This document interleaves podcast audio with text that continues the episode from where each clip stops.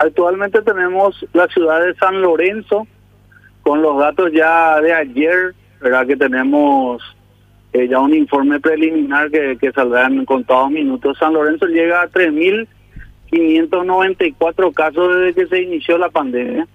Después le sigue Luque con 3.100 casos aproximadamente. Luego le tenemos a Lambaré, Capiatá y Fernando de la Mora. Son las cinco ciudades más complicadas que tenemos en el departamento central y son las que del inicio eh, fueron los que, vamos a decirle, encabezaron este ranking de contagios dentro del departamento. Capital, ¿cuál es la situación de la capital?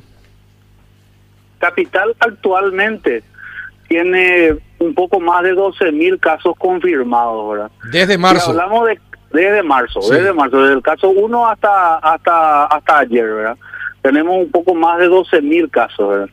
Si le sumamos los dos, tenemos aproximadamente 24 mil casos, o sea, más, casi cerca de la mitad de los casos confirmados dentro del, del país están en Central y Capital. y esto habla más que el, el epicentro esté en estas dos regiones. Claro, pero aparte también hay que reconocer, eh, son, eh, a ver, son las regiones más pobladas del país, con mayor cantidad de habitantes.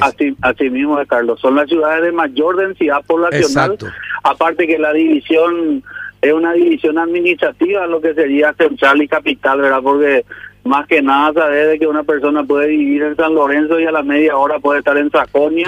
Y el movimiento del vivo es bastante importante. Es por eso que debemos insistir de sobremanera en que se cumpla el protocolo sanitario. Ahora, y solamente con eso se evita eh, que el contagio se acelere, porque evitar el contagio va a ser imposible. Lo que se, lo que se está haciendo es hacerlo, más, hacerlo lo más lento posible, doctor.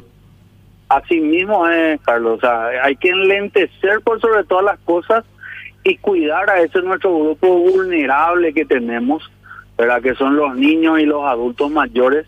Y también podemos decir a los jóvenes que tienen patologías de base. Entonces, por eso es fundamental el cuidado. O sea, nosotros tenemos que entender de que al COVID eh, eh, lo vamos, ya lo salimos a enfrentar hoy en la calle y cómo nos defendemos de él cumpliendo el protocolo sanitario en todo momento y más todavía esa gente que que sale de, a su de su casa para ir a trabajar y que podría llevar el virus a, a su familia o a ese padre o a ese abuelo vulnerable que está cuidándose en la casa. Claro. Ahora, doctor, te, te pregunto, eh, a ver si, si hay alguna estadística, ¿verdad? Es, eh, los, eh, los, casos de las personas sanas que no tienen comorbilidad, que no llegan todavía a los 50 años, eh, ¿hay, ¿hay alguna estadística de la cantidad de fallecidos de personas normales sin comorbilidad, sin ser ancianos y niños? Sí, números exactos no, no hay, ¿verdad? Pero te puedo decir de que de, de 388 fallecidos que tiene Central, eh, sin patología de base, jóvenes, aproximadamente el 10%, o sea, hablamos de prácticamente 38 a 40 personas fallecieron de COVID. Eh, sin, eh, sin tener patología de base y siendo jóvenes. Sin tener patología de base y siendo jóvenes. ¿Y eso por qué, doctor? Que hay algún, a ver, estaban, vivían en sectores muy vulnerables, estaban mal alimentados, ¿hay algo, hay algo que, que, que pueda ser común? Básicamente la consulta tardía y la automedicación, Carlos. Ah, Eso es un, es un factor común que encontramos en este tipo de pacientes, ¿verdad?